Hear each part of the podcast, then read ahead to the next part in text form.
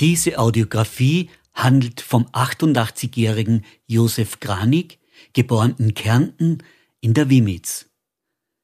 Das Gespräch hat sein Sohn Christoph initiiert, daher führen wir dieses auch zu dritt.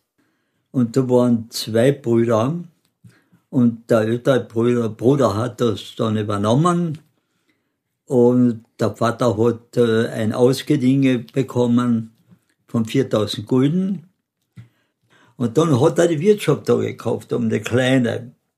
Wie war denn das? War das nicht viel zu eng alles? Äh, Holzhaus. Ja. Ein Holzhaus, da waren wir, ja, da haben wir vier, fünf in ein Zimmer gelaufen. Äh, äh, diese Stockbetten. Stockbetten. Ohne Heizung. Ohne Heizung. Und es sind zwei, drei in einem Bett geschlafen.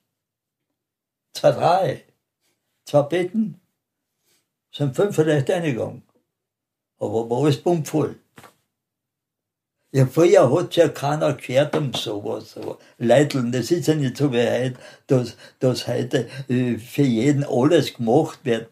Ähm, erstens haben sie kein Geld gehabt, zweitens haben sie gar kein geistiges Vermögen, kein Einfühlungsvermögen gehabt, wie es seinen Jungen geht, wenn er da bei 30 Grad minus, hat er früher auch gehabt, äh, da äh, schlaft da drinnen, sind alle zusammengeguckt auf einen Haufen und, und, und zum Schlepp.